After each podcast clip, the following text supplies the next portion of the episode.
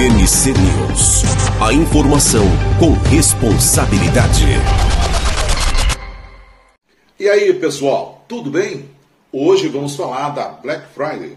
O termo Black Friday foi usado pela primeira vez por policiais da Filadélfia, nos Estados Unidos, nos anos 50, quando a multidão de turistas e compradores chegou à cidade no dia seguinte ao feriado de Ação de Graças para aproveitar as promoções do comércio local.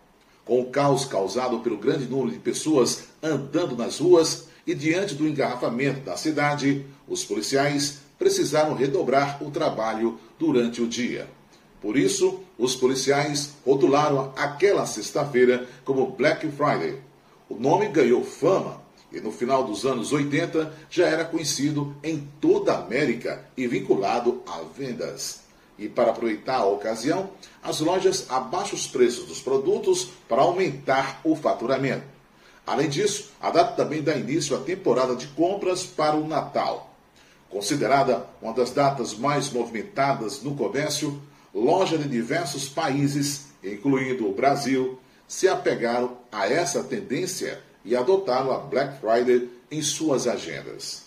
Nesse dia, as lojas abrem mais cedo do que o normal. Algumas abrem as portas às 6 horas da manhã e oferecem descontos bastante atraentes para os consumidores que fazem filas.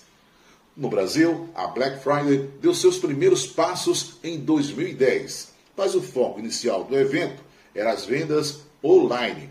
Apesar do dia oficial ser na última sexta-feira de novembro, muitos sites prolongam as suas promoções durante toda aquela semana do mês para conquistar mais clientes. No entanto, nos últimos anos, um número cada vez maior de shoppings e outros comércios de rua passaram a apostar nas promoções da Black Friday para impulsionar as vendas antes do Natal. E de acordo com a pesquisa, pela primeira vez, o número de compradores nas lojas físicas deve ser igual aos que comprarão pela internet. Como não poderia ser diferente, a Black Friday também faz muito sucesso na internet. No entanto, durante esse período, os consumidores podem ser vítimas de golpes online o primeiro passo para evitar esse problema é comprar em sites com os quais você já esteja familiarizado.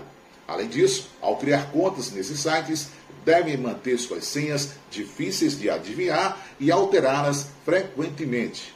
E é sempre bom tomar alguns cuidados. Seja em compra online ou física, é importante saber se realmente o produto está mesmo em promoção. No mais, é aproveitar e boas compras. Até a próxima!